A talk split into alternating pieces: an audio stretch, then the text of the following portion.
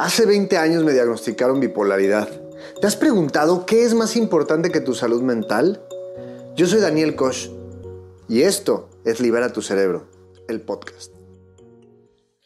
Ay, qué bonito es disfrutar de echarse un vasito de agua Fría. fría con un cuate que, pues, es raro que, que de pronto esté tomando agua con un amigo. Eso es raro. ¿Es normal? ¿No es normal? Bueno, miren, hoy en Libera tu Cerebro venimos a hablar a canzón quitado de qué es lo que pasa de pronto en la mente de una persona cuando pasa por vicisitudes de la vida que pueden ser desde adicciones muy cañonas, trastornos mentales, situaciones de mujeres.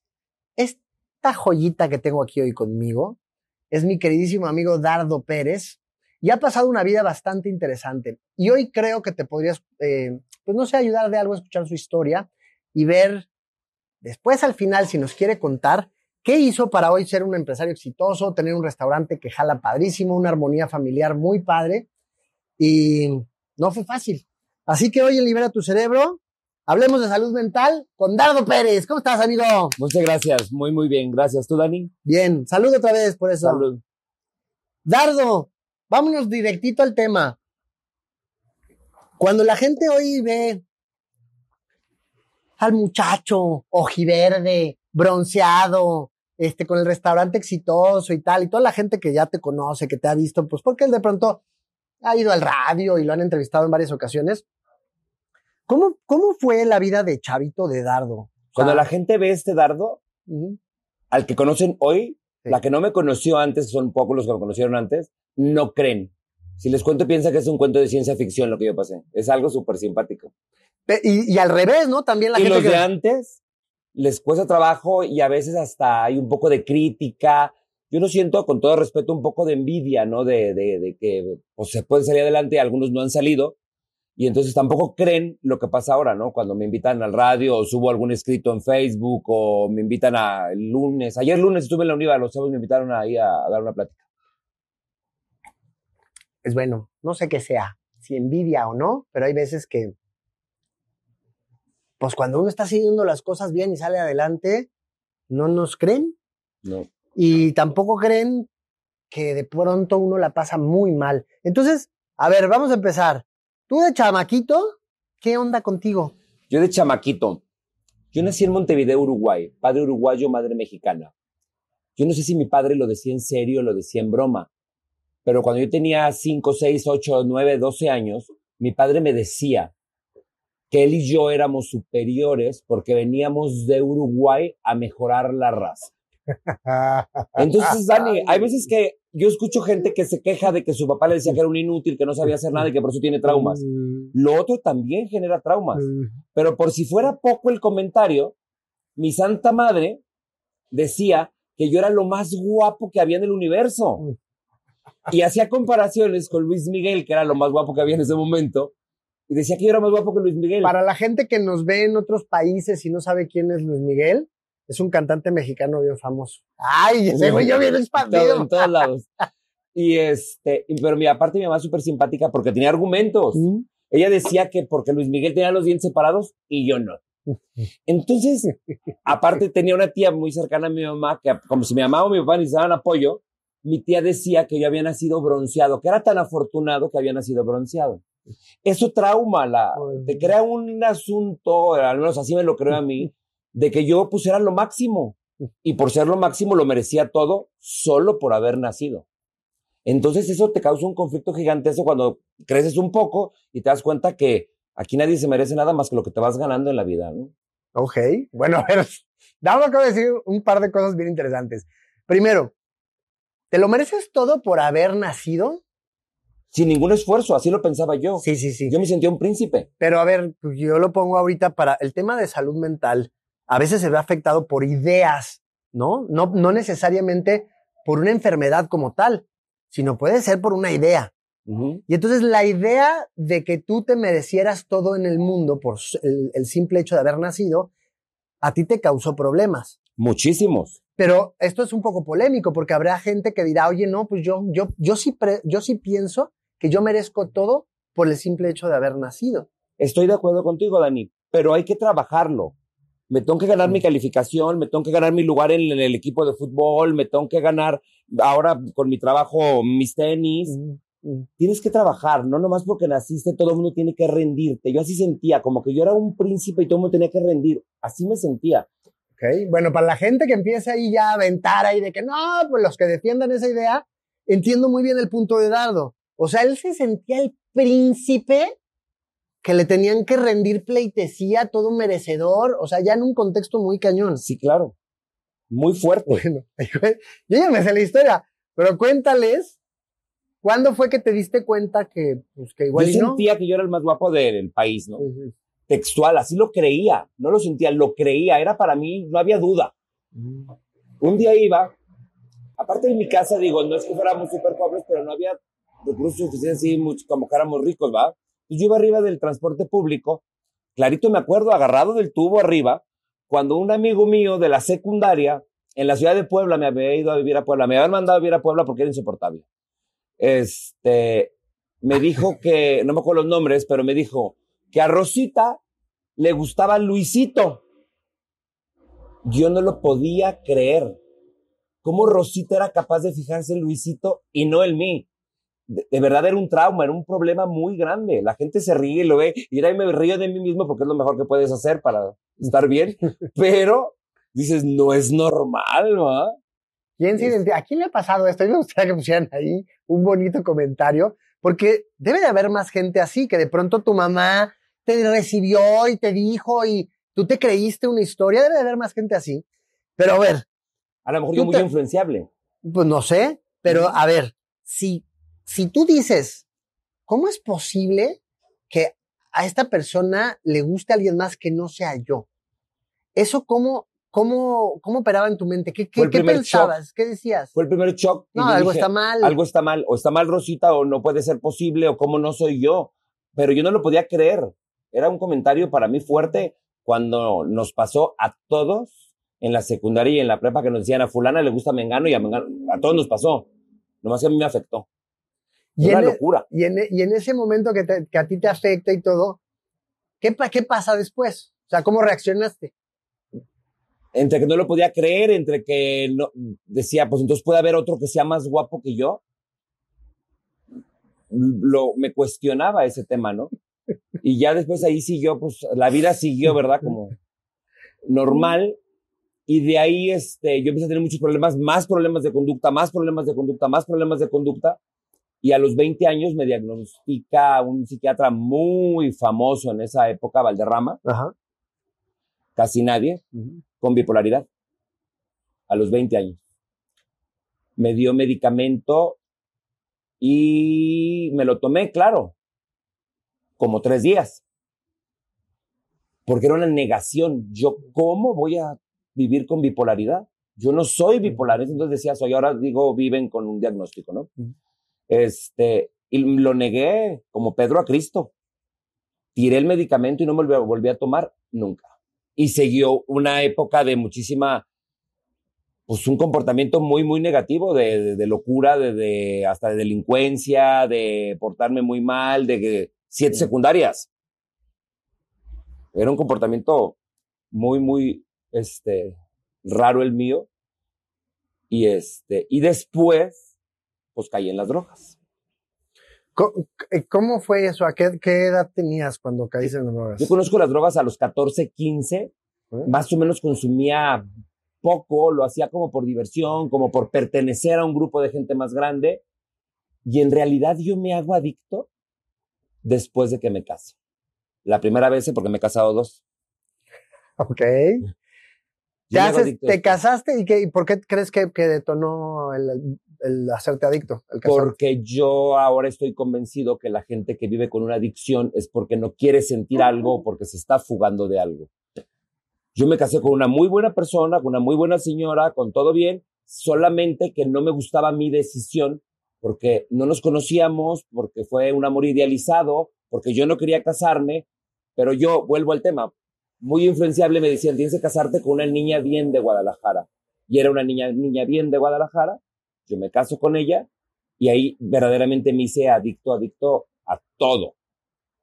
¡Qué cañón! Si no me faltó droga por probar, ¿no? Era todo y tres veces por semana, cuatro veces por semana. Y a- con decir eh, una niña bien de Guadalajara, ¿a qué te refieres? O sea, alguien que era de buena familia, que tenía buenas costumbres. Eso te que- decían, era niña bien de Guadalajara, no lo entendí en ese momento. Pues sí, era ni- una, una niña que vivía en una colonia muy buena, donde su papá era muy conocido en la sociedad de Guadalajara, donde este, había buenas costumbres, todo estaba muy bonito. Eso era niña bien de Guadalajara, ¿no? Y tú no estabas conforme con esa situación. me di cuenta después, porque después me di cuenta que la adicción, pues el problema no era la coca, perdón, o lo que me hayas metido. El problema era lo que yo sentía adentro, que me negaba a sentirlo. Y ahí empecé a descubrir que no me gustaba cómo era mi vida, que me había casado cuando en realidad pues yo no quería, no nos amábamos, ni ella a mí, ¿eh? porque no me conocía. Hoy somos los mejores amigos. Y en ese momento, Dardo, cuando tú dices, oye, pues está cañón, a ver, no estoy a gusto con esto, me estoy metiendo coca para sentir algo que, o para tapar algo. Para no sentir. Para no sentir. ¿Cómo te, o sea, no te dabas cuenta? ¿Qué pasaba en tu cabeza? No te das cuenta de nada, simplemente te fugas. Aparte, crees que todo el mundo lo hace. Cuando estás Mm. en algo negativo, crees que todo el mundo lo hace, pero que lo niegan. Como ahora, creo que así somos todos los seres humanos. Ahora creo que todo el mundo hace ejercicio, porque yo hago ejercicio. Ok. Y sí, un porcentaje muy alto de ejercicio, pero no todo el mundo hace ejercicio. ¿va? Hace ratito, hace ratito hablábamos de un fenómeno que está pasando bien cañón, que ahorita ya todo el mundo es coach y todo el mundo ya da consejos y ahorita como que está de moda el portarse bien y no, yo ya no tomo alcohol, yo pura agüita, ¿no? Sí. Aquí ya presumiendo, nosotros estamos tomando agua. Y está ocurriendo un fenómeno bien extraño en donde como que se está poniendo de moda lo fit, se está poniendo de moda lo, eh, el, hacer bien y demás. Y qué bueno, está padrísimo. Pero la realidad de las cosas es que esto pasó por una razón. Ha habido mucha gente que la ha pasado muy mal, que ha salido de la oscuridad para empezar a llevar luz y empezarla, pues a, a tratar de ayudar a los demás a salir adelante. Y a mí me parece que tú, Dardo, pues eres una persona que hoy diste ese giro. Pero cuando tú estabas en esta situación, chavo, eh, un matrimonio que no querías y demás, ¿tú en qué creías? No creía en nada, creía, no pensaba, no sentía, me fugaba en las drogas, trabajaba, era lo único que bien que hacía era que sin dormir, pero me iba a trabajar.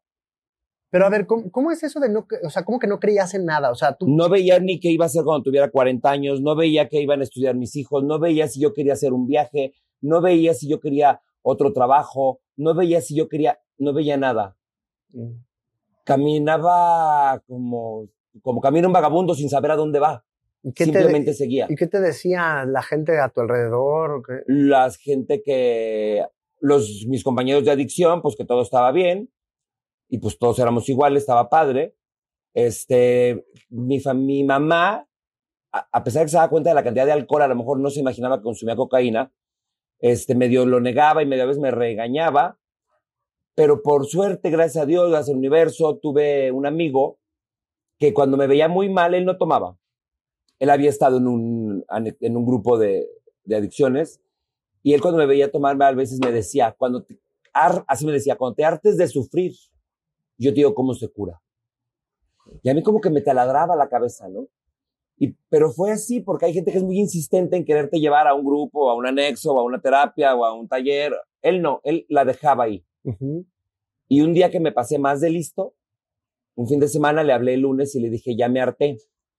Yo juré que me iban a dar una pastillita o que me iban a llevar con un psicólogo o que me iban a hacer una hipnosis. Y este, y la respuesta fue, aguantas, era el lunes, aguantas de aquí a la noche. Y este, le dije, "Ay, es lunes, le dije, los lunes no me porto mal. Me dice, con la decisión.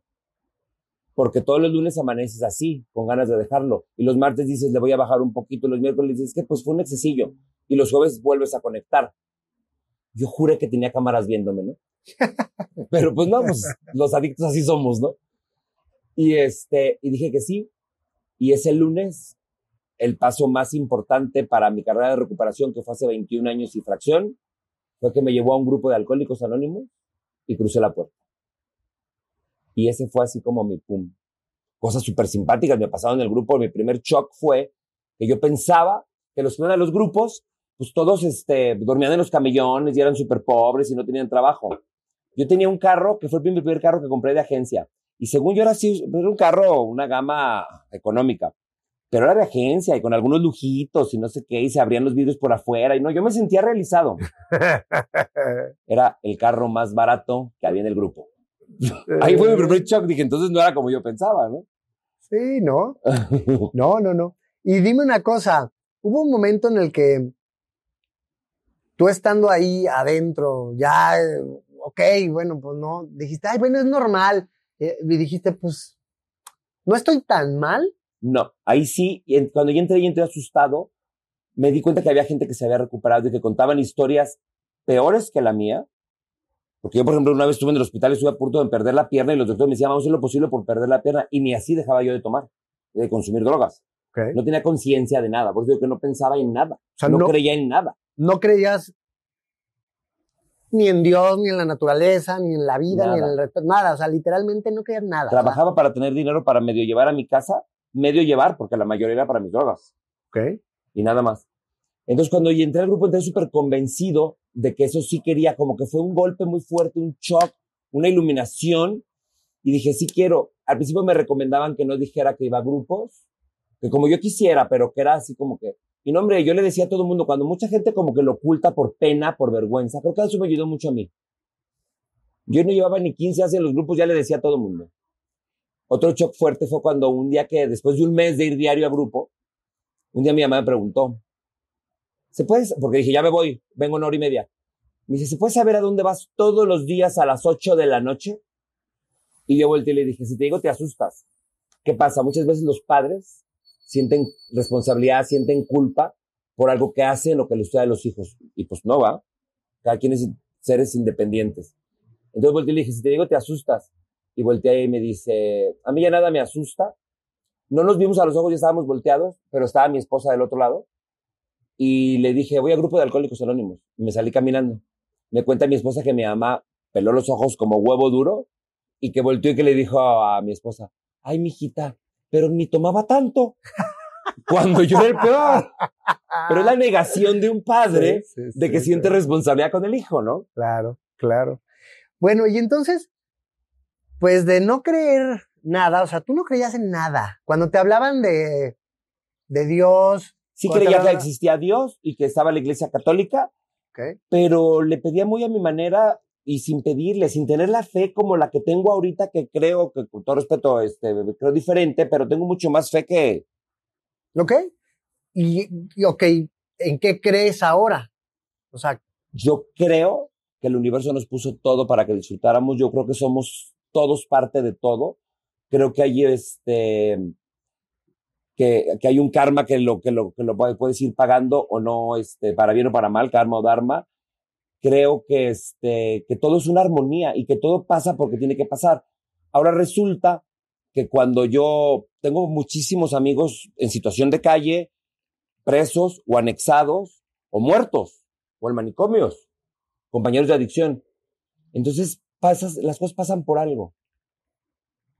Ahora yo paso el mensaje, ahora se me acerca gente a pedirme algún consejo, alguna ayuda, los canalizo con psicólogos, a veces yo les doy dos, tres tips y les digo, tienes que hacer esto y esto y esto, ve y cruza un grupo, por favor, que es lo único que te va a salvar cuando es asunto de adicciones, ¿no? y cuando tú te das cuenta de que tienes gente en anexos, gente que igual y se murió, ¿no? Que no la libró. Este, ¿por qué crees que, que tú sí la libraste? Nunca me lo había pre- preguntado, Dani. Yo creo que, no sé, nunca me lo había preguntado. Yo lo único que todas las mañanas doy gracias a Dios por todo, al universo, por todo lo que tengo. Y yo creo que a lo mejor este, el universo dijo, pues este sabe hablar, pues déjalo que le pase para que vaya pasando el mensaje. Yo no sé qué pensó el universo conmigo, pero Bernardo, el que me llevó a los grupos, pues eternamente agradecido. Él falleció sin nada que tenga que ver con las adicciones.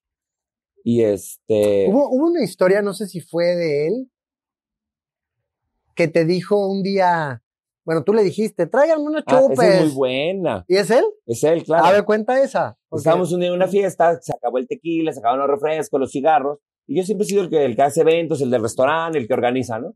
Entonces ya dije, no, pues hay que ir al famoso lugar donde todo el mundo va, que es la penca, y entonces, este, organicé y dije, a ver, ¿tú qué quieres? No, pues que unos cacahuates japoneses y que unos cigarros de no sé qué, y un square, y... entonces yo organicé, y a ver, sacan dinero, no sé qué, y cuando ya tuve el dinero, y una botella de tequila, por supuesto, ¿no? le hablé a, le di- dije, ¿a quién mando? Alcohólico, co- alcoholicazo, cocazo, me había metido no sé cuántas drogas ese día, pero con una pizca de conciencia dije, voy a mandar al que no toma, que era Bernardo. Entonces le hablo a Bernardo, le digo, Bernie, un favor, hay que ir y traer, y para, para, le doy la lista. Regresa. Con todo tal cual, hasta la marca de los cacahuates japoneses. Nada más que en vez de traerme una botella de un tequila caro, me trajo dos te- botellas de un tequila mundialmente desconocido. Y volteo y le digo, ¿qué onda mi Bernie? Te pedí una de tal. Se me queda viendo a los ojos, que se me taladró aquí en la mente, y me dice, Dardo, a ti te vale el sabor. A ti lo único que te importa es cómo te pone, cómo te anestesia. Él tenía razón. Tome la barbecue. Fue súper fuerte eso en la cabeza. Hice como que no escuché, me volteé para otro lado, igual me serví el tequila, igual me lo tomé, como dijo él. Pero esa era la verdad. No me importaba cuál, cuál era el sabor, ¿no? Te pedí que contaras esa anécdota porque me parece súper valioso para la gente. Igual y esto le puede funcionar. Cuestiónate, lo te estás tomando, te lo tomas porque te gusta en realidad, por el sabor o por cómo te pone, por cómo te anestesia. Ahí te lo, ahí dejaré eso ahí y me iré lentamente. Bueno, después de esta cápsula informativa de esta anécdota, tú empiezas entonces hoy a creer que todo pasa por una razón y todo, pero nunca te habías preguntado por qué, por qué a ti. Menos más que no me contestaste que por guapo, ¿ah?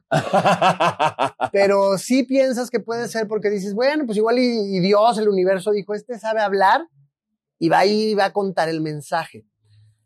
¿Qué tan importante crees tú que es el poder compartir lo que te pasó sin pena, sin tapujos, sin juicio? Porque hay mucha gente allá afuera eh, pues que les da pena, ¿no? Sí, claro. Yo, agradezco todo lo que me pasó porque gracias a eso soy lo que soy. Y este, y es súper importante hablar. Hablarlo todo, porque si a la gente le da diabetes, todo el mundo dice, es que tengo diabetes, y todo el mundo tiene una receta y te dice cómo curarte, o si se fracturan un pie. Pero si hay un problema de un diagnóstico mental o de una adicción, eso se tapa. Entonces, ¿cómo, cómo te ayuda la gente o cómo te ayudas tú si lo estás negando? Entonces, entre más lo compartas, bueno, de eso o de violencia intrafamiliar o de algún problema con uno de tus hijos, todo eso como que se oculta por pena. No, sin pena, es lo que hay en la vida. Y si lo puedes llegar a compartir, alguien va a saber un poquito más que tú o menos que tú, pero tiene un tip que tú no sabías de cómo ayudarte en algo, ¿no? Cuando ya estuve en los grupos de, de adicciones, mucho tiempo, el primer año fui hasta en Navidad y mi cumpleaños y todos los días. Y este, después empecé a darme cuenta por qué fue la adicción. No era nomás porque quisiera consumir. Había vacíos, ausencias y traumas emocionales en mí que, que aparte de lo de mi matrimonio traía arrastrando desde que era el más guapo del mundo. Entonces, pues no manches. Y de ahí empecé las terapias, ¿no? Ya me di cuenta que no todo era adicción, que la adicción es por algo. Entonces, pues sí sugiero, sí háblalo, sí tengo una frase que dice, es de valientes pedir ayuda. Y a veces nos sentimos más valientes por no pedirla, por favor. Entonces, de ahí empecé a ir a terapia, a talleres, a cursos, a leer y a darme cuenta que este, que por qué había sido la adicción, ¿no? Hasta que algún día, ya hace varios años, comprendí que la adicción, pues no era la sustancia. Mi mente es adictiva. Si yo me descuido, me puedo ser adicto al carbohidrato o al ejercicio, ¿no? A lo que sea se puede hacer uno adicto. Ok. ¿Hay algo que en exceso no sea malo? Yo creo que nada. Una época estaba haciendo cuatro horas de ejercicio, esa es muy buena, esa no te la había platicado. Como unos cuatro meses, de repente hacía dos horas en la mañana y dos horas en la tarde. Y un día me vi frente al espejo, me insulté a mí mismo y dije, a ver, tú no vas a ir a las Olimpiadas. ¿Qué estás haciendo? Es otra adicción. Y ya dejé con las dos de la mañana nada más, pero ya estaba en esa, como si yo fuera a competir en no sé dónde. ¿Y Yo no? creo que todo en y, y no, pues no iba a competir en ningún lado, ¿no? Yo creo que todo en exceso es malo. Todo. Ok. Dormir, leer, este, tomar agua, lo que sea, todo en exceso es malo. Si alguien tiene otra idea o dicen él esto, pónganlo ahí en los comentarios. Porque pues puede ser. Yo y también te lo te, te respaldo en eso. Te puedo decir con certeza que desde mi experiencia no creo que algo algo diga, no, esto en exceso no importa, no, no he encontrado que. Ahora hay otra cosa bien importante. Tú dices que había vacíos, que había una situación contigo que, que no habías visto y que eso es lo que tú querías llenar con la anestesia. Tu mente era la que era adictiva. ¿Por qué crees tú que tu mente se volvió así, adictiva? ¿Naciste así? ¿Fue el comentario de tu mamá? Este, ¿qué pasó? Yo creo que fueron muchos factores. Uno, este, que era una cosa, en, el, en mi familia no conozco casos de bipolaridad. Este, uno fue que esa parte de mi mamá que era súper guau, eras yo el más guapo del universo y todo eso, pero al mismo tiempo era una parte de ausencia, estando ausencia, de no verme. Entonces, como era como que una bipolaridad de trato. Ok. Otra, mi papá también parecido, de que de repente estaba mucho y de repente no estaba. Otra, este, me fui haciendo de malas compañías. Otra de mi trauma, cuando me di cuenta que yo no era esa persona que mi mamá decía y que mi papá decía, entonces yo lo que empecé a querer fue llamar la atención. Por eso las siete secundarias, ¿no? Yo lo que quería era que me vieran. El día de hoy tengo necesidad de que me vean. La reconozco, la veo y la manejo con tranquilidad, pero, pero la veo, ¿no? reconozco mi lado oscuro, ¿no? Pero sí tengo esa necesidad. Y, este, y después vino el diagnóstico y yo creo que porque como no me gusta lo depresivo, como que no me permití lo depresivo, la cocaína me daba para arriba, entonces pues siempre estaba en la euforia. La euforia pues te puede mandar a los dos polos y a mí, pues yo siempre me gustaba estar allá, ¿no? Yo que pudo haber sido esa también. Todo, todo ese bonito cúmulo. Sí, esto es bien delicado, ¿no? Es, es, bien polémico el qué es lo que realmente detona. Yo creo que es multifactorial y pasan muchas cosas. Pero ahora vamos a ver qué es lo útil de esto. Al final del día, pues bueno, ¿cómo llegamos aquí? ¿Cómo, cómo, cómo, cómo nos conocimos? ¿Qué pasó? Cuéntanos. Tú y yo, ¿cómo nos conocimos? nos conocimos en. A, ver si te acuerdas, a ver si te acuerdas. Sí, claro, nos conocimos en unos talleres donde los dos dábamos taller para ayudar a la gente con un diagnóstico que lo diseñó nuestro maestro en común, que se llama Francisco Santana, y es gente que vive con un diagnóstico, bipolaridad, esquizofrenia, ansiedad, depresión, TLP, lo que sea. Los enseñábamos ahí a hacerse responsables de su diagnóstico. ¿Qué le pasa al adicto? ¿Qué le pasa a la persona que vive con un diagnóstico? El adicto siempre tiene a un lado a un codependiente que se hace responsable de su adicción, de que lo acolchona, lo cubre y todo. Y el, y la gente que vive con, con el diagnóstico cree que la medicina o el psiquiatra o el psicólogo o la familia lo van a, curar y no se hacen responsables. Porque el que es miope como yo, ahorita no me los puse, pero se pone sus lentes solo. Y el que es diabético se toma la pastilla. ¿Por qué los otros no? Porque te voy a decir yo ahí por qué. Aquí me parece interesante esto. Si, Dardo, si a ti te va súper bien en tu negocio, tienes un matrimonio estable, una buena relación con tus hijos, ganas, ganas suficiente dinero para poder viajar, estar bien, eh, ¿a quién felicitamos? A mí. ¿A ti? A la gente que me ayudó, pero yo me hice responsable. No, no, no. La, gente, me dio, la, gente me dio herramientas. Pero véanlo, ya, ya Ay, como que le. No, no, no. A mí. no, mantén tu respuesta, cabrón. A mí, porque yo me hice responsable. Eso. Entonces, a ver. De mi adicción, de mi diagnóstico. Entonces, a ver, sin diagnóstico, sin una chingada, así nomás. A ti te va bien en la vida, tienes una bonita familia, te va bien en el trabajo, todo. ¿A quién felicitamos? A mí. A ti, ¿verdad? Pero ¿por qué chingados cuando de pronto te va mal, ¿no? Cuando de pronto algo no está bien en tu vida, buscamos un chivo expiatorio. Entonces, no, pues es que a mí me va a mí así porque...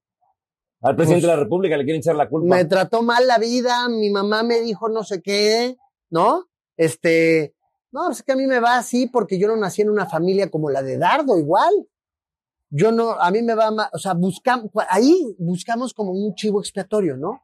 Siempre un como, no, o la luna estaba mal acomodada, ya entendí, es que Mercurio retrógrado. claro. No, ya entendí algo, como que buscamos esto. Y muchas veces yo te lo confieso, yo caí en el tema de la pastilla porque yo sentí un alivio cuando a mí me dijeron, estás enfermito. Dije, ay, qué padre, ya no me tengo que hacer yo responsable. Y muchos años, cuando peor la pasé, fue por eso, porque yo dije, yo no, yo no, no, no, no tengo vela aquí en el entierro, o sea, yo soy una víctima y, y, y, y va a haber alguien que me va a curar. Va a haber una pastilla, va a haber un tal, y creo que eso es a lo que Dardo se refiere cuando el adicto siempre tiene a alguien con que, que, que se hace responsable Claro. de todo su desmadre. Y creo que esto aplica no solo en las adicciones, ¿eh? abusados. En todo el tema de la salud mental, lo que se involucra son emociones que se desbordan. Y cuando nosotros tenemos una emoción que se desborda y de pronto nosotros decimos, así soy, ¿no? Hay alguien que siempre se hace responsable, que te aliviana, que te ayuda. Bueno, y hasta Que es que dicen, es que así es él. No Y- nomás eso. Pero bueno, aquí lo bonito es decir, bueno, ¿por qué chingados no te sales del robot? Porque igual y sí eres así. Igual y sí traes una predisposición a ser eh, un adicto en potencia. Igual y traes una predisposición a mentir, a enojarte, a lo que quieras. Pero aquí es la parte que me encanta de Dardo. Este cabrón decidió en algún momento hacerse 100% responsable de su vida y de lo que le pasaba. Y entonces, ¿en qué, momen- ¿en qué momento ahí cuando nos conocimos, pues ya había una conciencia?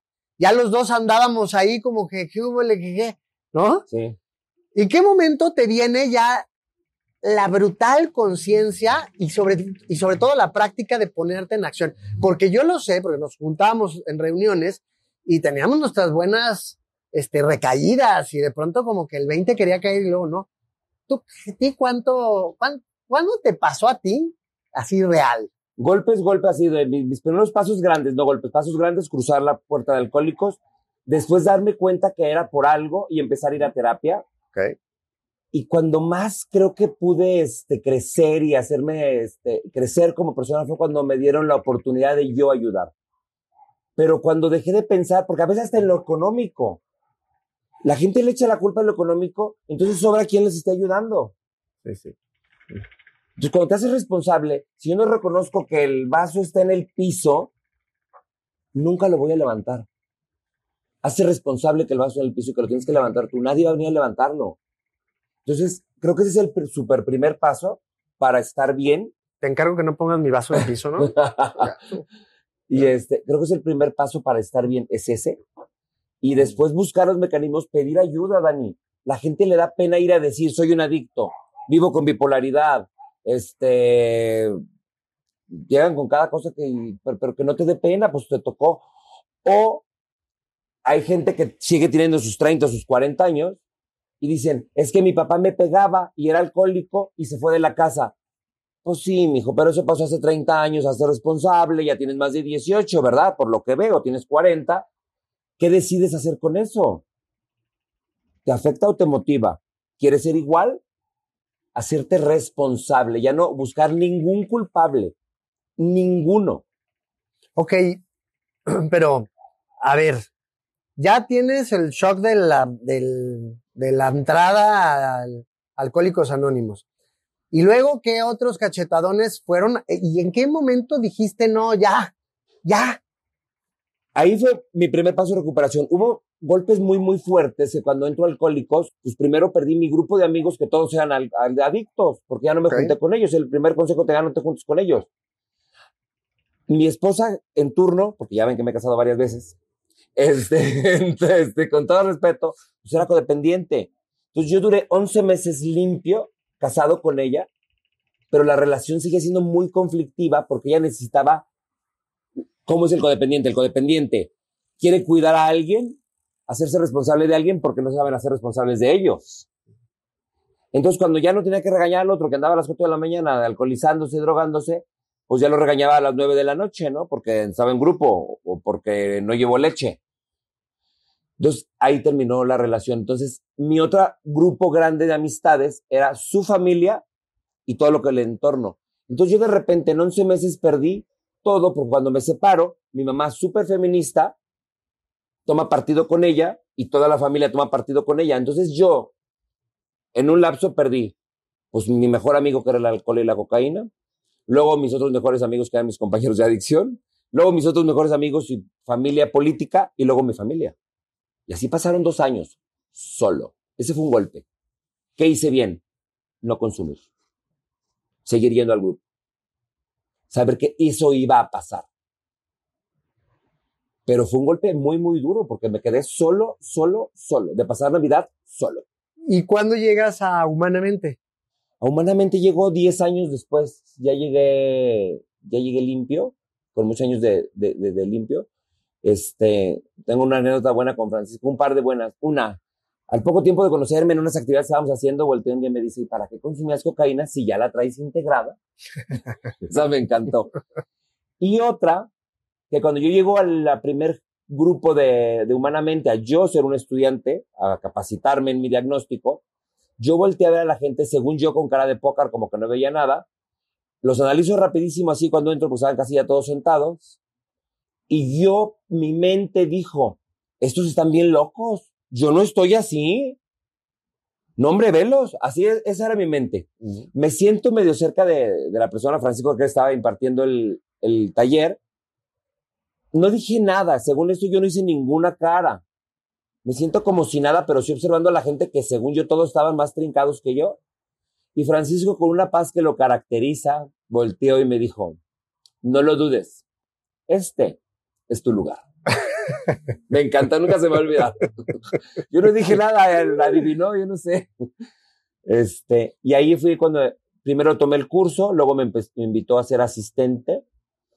Y este asistente era pasar las copias del agua. Y luego me invitó como a estar al lado de él, que le hice copiloto. Y luego un día me invitó a tomar el curso de capacitación para yo impartir el curso. Así te fue envolviendo en sus garras y Y, y durante alguna temporadita él lo daba en la mañana y yo en la tarde. Mm. Este, estuvo bien. Luego me invitaron a un programa de radio una temporadita, una buena temporada, eh, mm. que se llama Abriendo Mentes, Cerrando Estigmas, que me tocaba ahí conducir con otro amigo. Y, este, y pues ya ligado a la salud mental, últimamente me separé porque estaba estudiando mi negocio, mm. pero no deja de buscarme la gente. ¿Qué hago? A veces los veo y les digo, es esto y esto rápido. Si veo que es dos cosas, les digo, y si veo que son tres cosas, los canalizo con un psicólogo, con un coach, con, con alguien que los pueda ayudar. Cuando van los familiares y me cuentan la historia de alguien, pues pido ver a ese alguien, ¿no? Porque a veces ese alguien me dice el familiar, no, pues es que está tatuado y se droga y no sé qué. Y cuando llega el tatuado y que se droga, pues sí, fuma marihuana, sí está tatuado, pero tiene sus tatuajes, fuma marihuana moderadamente, que no soy de acuerdo con la marihuana, no me gusta, pero bueno, pero tiene un estudio de grabación, hace rap, es productivo, tiene su casa, pero no es como el papá quiere que tenga saco y corbata. A ver si me traen otros que digo, no, por favor, anéxalo, ya. Claro. Que va para directo a la muerte. ¿no? Sí, o no necesariamente. A veces hay amigos que al final del día no, no tienen tanta una bronca de una adicción o una situación eh, que se les salga de control a los papás. O sea, ellos, ¿no? De pronto piden un consejo y todo. Yo recuerdo que me has, gracias, me has recomendado con gente, amigos tuyos, que yo los veo y digo, pues están súper bien, ¿no? En, tu, en su vida y todo, pero hay algo que a veces nos da pena compartir, que te, que te sientes roto. Y eso sí puede ser el trampolincito bien fácil a que caigas en adicciones y a que ahora sí valgas madre. Pero. Sí, pero no, es como no. decir que el que se toma una cerveza es alcohólico. Claro. Igual que el que se fuma un porro de marihuana es sí. adicto, ¿no? Pero no me distraigas, cabrón. Te quiero aterrizar a que no me dices el, el, el, tu punto así donde dijiste. Me tengo que hacer responsable ya a partir de ahorita. Fue cuando entré a los grupos de alcohólicos. Tal cual. Ese fue. Ese fue tu momento en donde dijiste, a partir de aquí me tengo paz. que hacer responsable. Ok, entonces, ojo, fíjense, yo a Dardo lo conozco desde hace qué? ¿10 años? Como unos 10 años. 10 años. Y dice que él llegó a Humanamente hace 10 años, digo, 10 años después de, de todo lo que nos contó. Entonces, fíjense, una vez que él ya decidió hacerse responsable de su vida y órale y tal, aún así, pasó un chorro de tiempo y lo he visto que la pasa de pronto mal y que tiene situaciones difíciles, porque muchas veces la gente ve al Dardo ya con su restaurante y tal, al Dani que tiene sus programas y que hace no sé qué, gente que vemos y admiramos y pensamos, no, esta gente ya la libró, ya llega un punto en el que ya te deshaces y listo. Y mis queridos compañeros de esta pelota azul, no es así. Hay momentos bien cabrones todavía, ¿no? Sí, claro. El crecimiento siempre sigue, pero no es lineal. A veces hay caídas. ¿Cuál es la esperanza que hoy me parece súper chido que pueda platicar hoy con Dardo?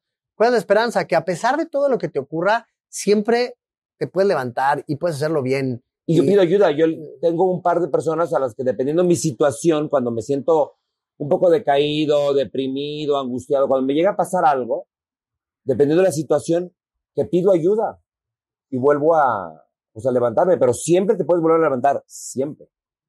Sí. ¿Y tú qué crees que fue lo que a ti más trabajo te costó? Lo que más trabajo me costó fue aceptar, no la adicción, ¿eh? cómo era mi mente de locuaz. Aceptar que yo tenía picos de euforia y picos de depresión.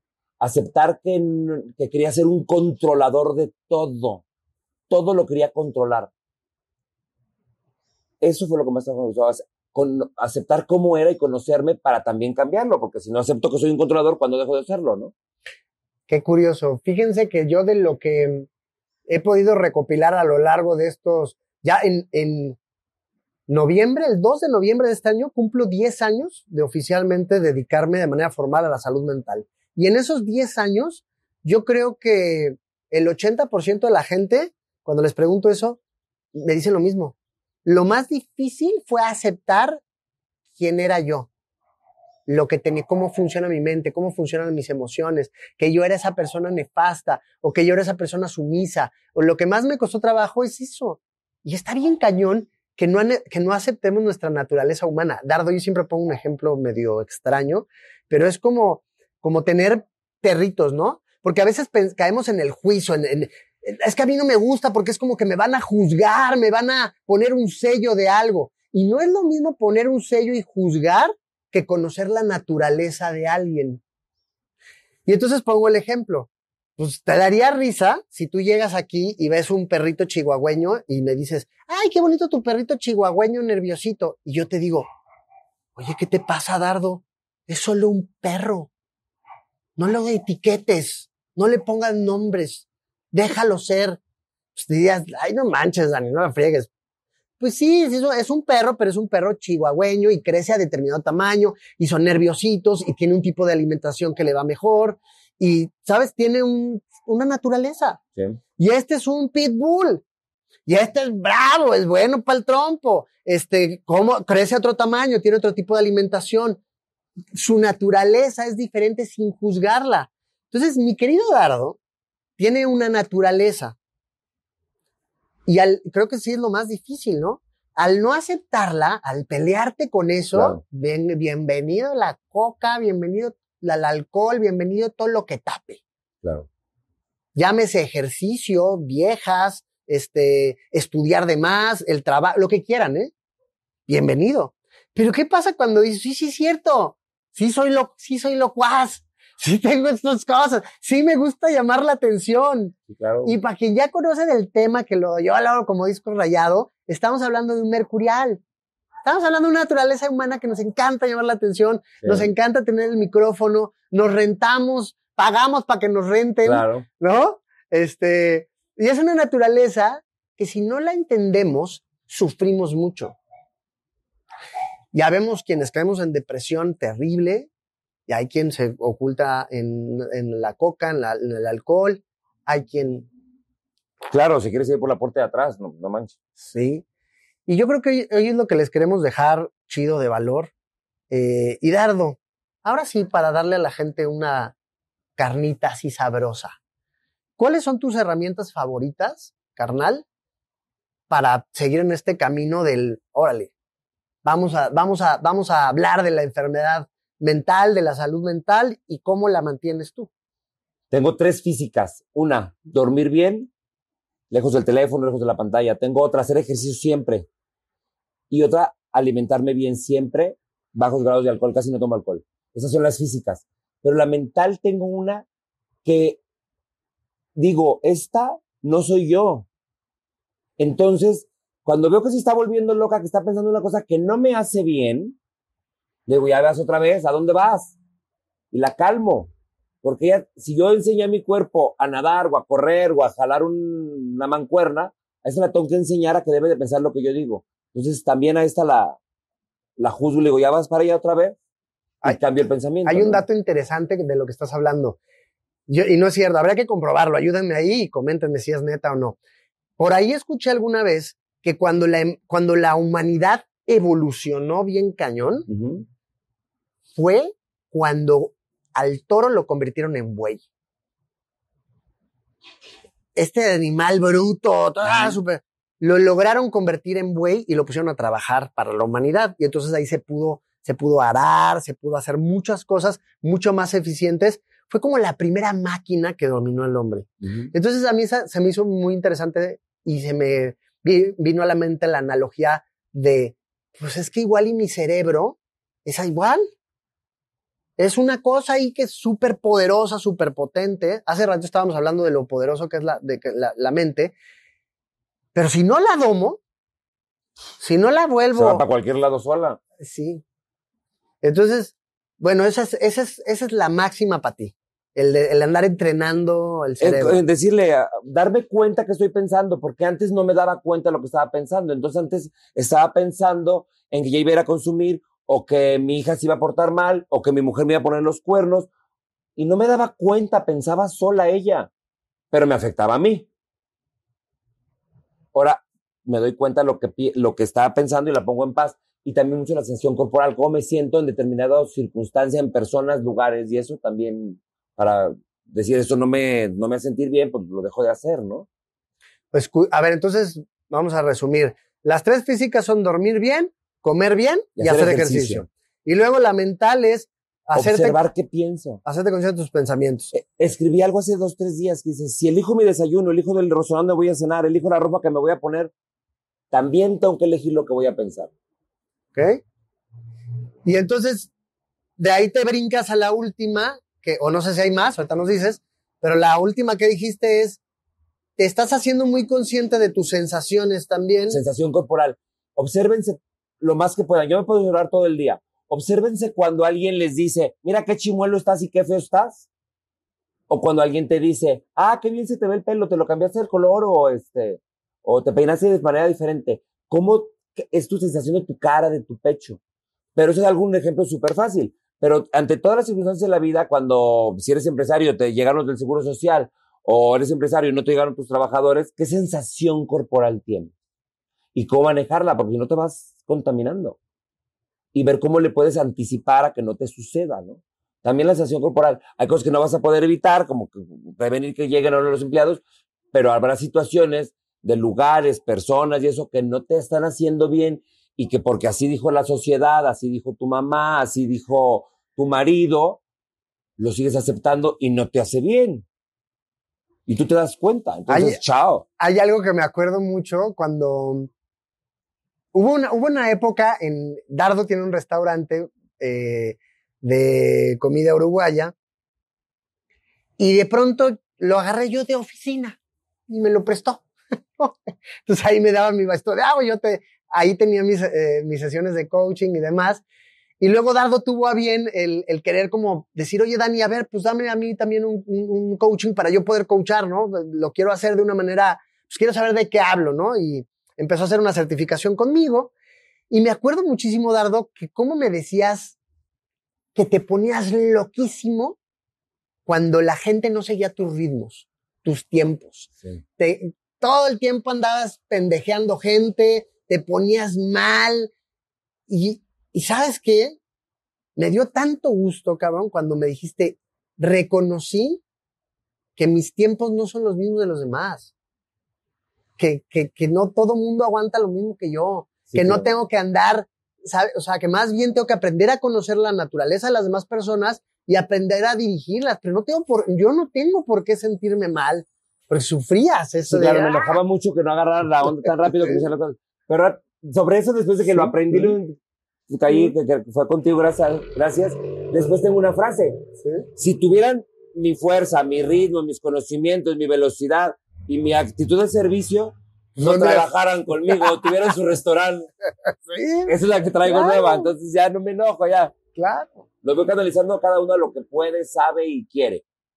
Así es. Y yo eso se lo digo mucho a la gente que le pasa lo que a Dardo. Espérate. Pues es que hay gente que, pues así es. Y les tienes que, tienes que ap aprender a escribir sobre la nieve, yo les digo. Sí, claro. Se va a borrar y vas a tener que volver a repetir, y vas a tener que, pero bendito sea Dios, que hay gente así y que están creciendo y que también pues, tú te, te retas ahí, ¿no? A ser más paciente, a crecer como Claro. persona y todo. Bueno, yo quiero cerrar ya esta entrevista eh, diciendo algo que a mí me ayuda muchísimo, Dardo, es, bueno, muchas cosas, pero esta me vino a la mente ahorita, no sé por qué. Tener la filosofía de vida de pensar en que no hay nada que me ocurra que no tenga otra razón más que comprobar mi verdadera capacidad de amar y de crecer. Wow. Esa ahorita me vino a la mente, es así una de mis, de mis, de mis mantras, de mis frases, no sé, que me aliviana muchísimo. Cuando estoy en situaciones gachas, cuando veo que no están saliendo las cosas como yo quisiera, cuando a veces tengo recaídas de la bipolaridad, me, me repito eso. No hay nada que me ocurra en este mundo que no tenga otra intención más que comprobar mi verdadera capacidad de amar y de crecer. Wow, me encantó. Entonces, sí, cierto. pues ahí se las, ahí se las dejo esas. Dardo, qué chido cotorrear contigo, hermano. Gracias. Espero que vengas otra vez a que sigamos cotorreando. Cuando gustes. Y hay algo más que te quieras, que le quieras decir a la gente. Eh, pero espérenme, antes de que Dardo diga lo que va a decir, por favor, si no lo has hecho, ve y pícale a la maldita campanita, inscríbete para que te lleguen las entrevistas. Si te gustó lo que nos contó Dardo, dale un like, una me gusteada, se agradece, comenta, carajo, comparte, porque de esta manera podemos seguir haciendo esto. Porque no tienen una idea de lo caro que me sale el camarógrafo. Te amo, mi amor. bueno, Nada, ahora sí. este, decirles que, que sí se puede. Aquí estoy yo que pasé por las peores tinieblas de todos tipos. Económicas, emocionales, de adicciones, de delincuencia, de soledad, de pasar Navidad solo porque nadie quería pasar Navidad conmigo. Ni con lo guapo que estás. Nada, el, el hombre más guapo del mundo no, no tengo que pasar Navidad. Se puede. El día de hoy, les prometo que soy mega feliz, súper agradecido, tengo todo lo que necesito y más. Tengo mis hijos tres en armonía, tengo muchísimas amistades, mi restaurante es exitoso, yo me siento bien todos los días, con la actitud. Se puede. Hay bajoncitos, sí, sí hay bajoncitos, porque no es línea recta para arriba, pero es parte de lo que dijo Dani, es crecimiento. Es una prueba de que es de amor o de crecer. Entonces, Sí. de que no se den por vencidos nunca y es de valientes pedir ayuda. Y aquí está Dani. Muchas gracias, Dardo. Pues bueno, nos vemos la próxima semana. Ya saben que acá estamos a la orden, lo que se necesite de un tema a tratar. Pónganmelo ahí en los comentarios. Nos vemos, cuídense y por favor liberen su cerebro y liberarán un mundo nuevo. Chau, chau.